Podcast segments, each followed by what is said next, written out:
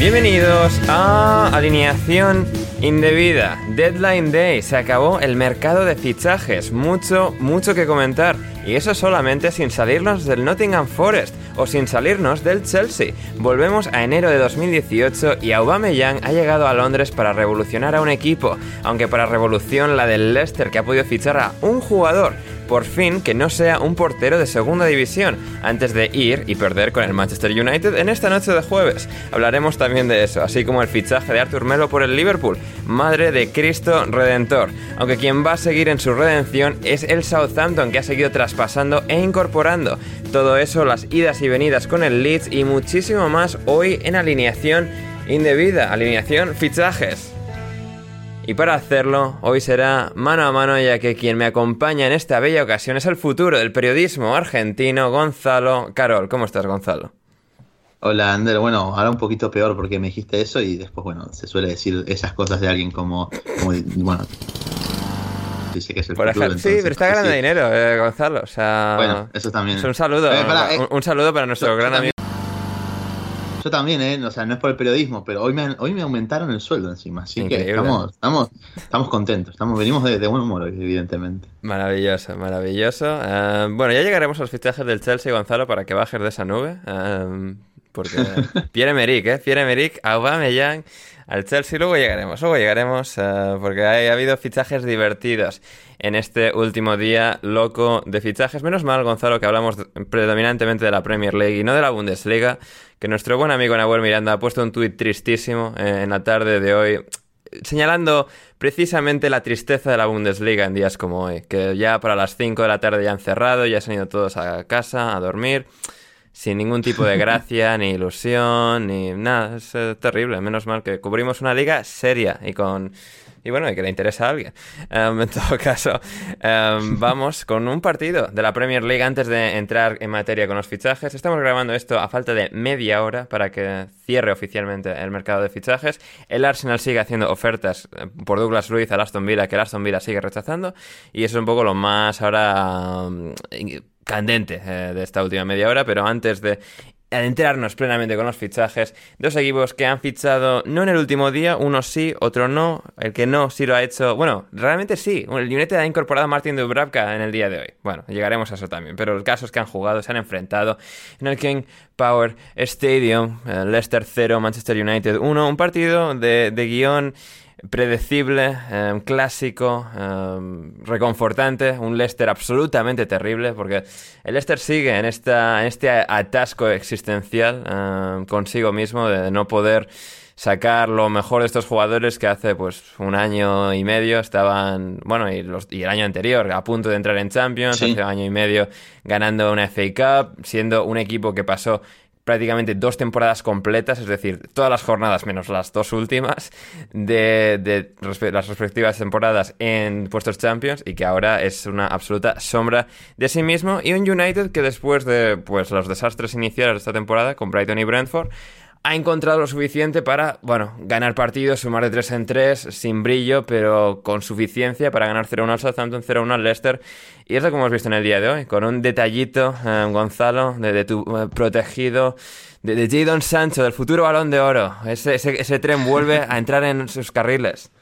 Seguimos, sí, sí, estamos, estamos de vuelta, estamos de vuelta con la Sancho manía porque está desde el partido contra, contra, el, contra el Liverpool, que hizo ese golazo con esa pausa espectacular, que de a poco está recuperando eh, su mejor versión, de a poquito obviamente, todavía no llega a ser ese jugador que quizás nos maravilló a algunos en el Dortmund, pero es una buena noticia, tanto la suya como la de Marcus Rashford también, te diría, Ander, porque de Marcus eh, ya decíamos que se había olvidado cómo jugar al fútbol, que, a ver, yo creo que las condiciones siempre las tuvo ahí, el problema es que estaba completamente fuera de sí en lo que respectaba a toma de decisiones, eh, hacía cosas que eran insólitas e inentendibles.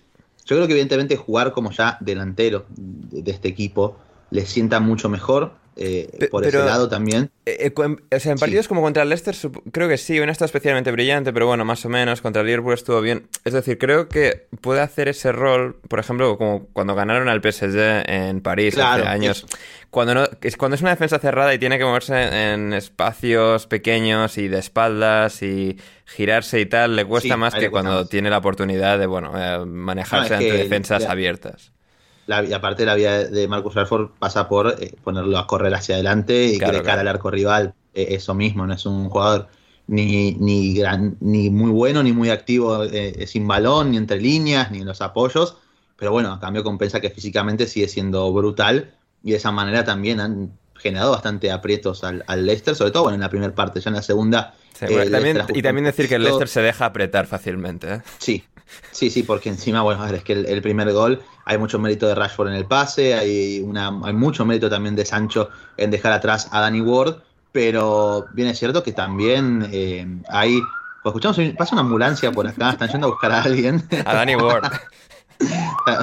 o, aquí, o alguien por acá por Lanús también, que bueno, vayamos a saber qué habrá pasado. Esto le encantará al bueno de Lobato, seguramente. este Efectivamente. segmento. Sí. Eh, pero bueno, eh, yendo con lo que es el partido en sí, eh, un United al que ya Ten Hag ha apostado por quizás otro papel de su equipo, no buscar ser tan protagonista con el balón, ser un equipo que apueste más por eh, las transiciones rápidas, que no busque construir tanto de la base de la jugada, sí, ser un equipo que por momentos incluso se mostró seguro sacando la pelota por abajo. Ahí, ya con el 1-0 puesto en el, en el partido, hay, un momento en el que empiezan a tocar entre Lisandro, Sancho, Malasia y Eriksen para superar la presión del, Leicester, que ahí podría haber supuesto el, el 2 0 United si hubieran tenido un poquito más de precisión, bueno, sobre todo eh, el Anga y el propio Rashford, que al final sí, está mejorando, obviamente, muestra mejores, eh, mejores sensaciones, pero sigue siendo un jugador bastante errático en líneas generales. Así todo, creo que el United lo ha hecho bien, sobre todo esos primeros 45 minutos, un Dalot muy, muy, pero eh, muy compenetrado con el equipo, algo que se le estaba, se le podía exigir o echar en falta al portugués, en, bueno, en todos esos partidos en los que dio bastante vergüenza, pero hoy ha estado francamente bien a nivel, a nivel defensivo, sobre todo algo que quizás es un poco sorpresivo. Pero bueno, de a poquito Ten Hag va acomodando el equipo en detrimento de un Leicester que a nivel estructural es un desastre, ya a nivel individual hay muchas dudas, obviamente. Eh, es un equipo que no ha podido entrar al mercado prácticamente por tener una gran cantidad de, de, de ser el equipo fuera del Big Six que más paga en salarios, supuestamente, tengo entendido. Entonces, nada, necesitaba primero buscar salir a algunos jugadores que no ha obtenido, no ha logrado hacer, y tendrá que enfrentar, bueno, el resto de la temporada con lo que tiene. Es un equi- tiene, sí tiene equipo para salvarse, para no sufrir Fácilmente. O sea, realmente. este equipo necesita, creo que, o sea, creo que Brendan Rodgers es un, gran entrenador, pero visto lo visto Sí. y repetidas semanas y ya desde la temporada pasada, yo creo que es un entrenador nuevo, competente eh, y que simplemente sea una, una voz fresca en ese vestuario. Lo, lo arregla es porque que aparte, no son malos, no, no puede ser que el mismo núcleo que casi acaba cuarto dos años seguidos ahora de repente no valga para nada. Sí, bueno, y entendemos también que bueno, que hay jugadores que han bajado el nivel, ya no está Michael, está Danny Ward, eso es un problema. Jamie Vardy no es el mismo, eh, yo entiendo muchas cosas, que Johnny Evans también quizás está empezando a notársele un poquito los años, pero es que, a ver, a nivel defensivo el equipo sigue sufriendo mucho, apuesta por jugadores como Luke Thomas, que nunca han sido ningún tipo de, de certeza para el equipo en ningún tipo de contexto. Eh, Soyunshu, que venía el año pasado de ser eh, posiblemente uno de los mejores futbolistas con las dudas y demás, sin ser ese gran jugador que demostró en su primera temporada, siendo el más regular de todos. Ahora prefiere optar por Ndidi como central antes que darle lugar al turco, por ejemplo. Ahí debe haber algo más también, evidentemente. Y, y es un equipo que, bueno, es que le iba a decir, en el primer gol hay un problema estructural horrible. Eh, revienta Ward primero como puede a cualquier lado esa pelota, pero mientras la mitad del equipo sale a presionar, la otra mitad repliega hacia atrás. El equipo se queda partido hacia el medio, quedan literalmente todos los últimos, los últimos cuatro jugadores de la última línea contra un 4 contra 4 enorme para jugar. Sancho mete una diagonal, muy, mucho mérito del muy buen pase de, Rashford en esa jugada. Pero es que ahí lo del Leicester se, se, puede resumir mucho en eso. Que encima después, digamos, tiene, tiene jugadores, tiene recursos para poder incluso someter a United, porque por momentos lo ha hecho. Eh, Tielemans, eh, atrás de Tielemans, Madison y Dewsbury Hall, sus jugadores más, eh, más determinantes al final, con más talento, más capacidad para justamente eh, poder juntar pases, poder eh, quizás mover el bloque defensivo del United y empezar a encontrar, por ejemplo, a Harvey Barnes, que desperdició un par de ocasiones claras también en el partido y, que incluso podrían haberlo empatado. Si quieres seguir escuchando este episodio de Alineación Indebida, ve a patreon.com barra alineación indebida y suscríbete desde un euro o un dólar al mes y accede así al resto de este episodio como también al Discord del programa en el que podrás interactuar de manera exclusiva con todos tus individuos favoritos. Con tu euro o dólar podremos seguir manteniendo y creciendo en alineación indebida. Manu podrá volver de vacaciones a Toledo a ver a su familia. Podremos pagar la fianza de Rafa cuando diga una burrada que no le guste a la audiencia nacional. Héctor podrá seguir comiendo comida japonesa en Rotterdam y Gonzalo podrá comer. Punto.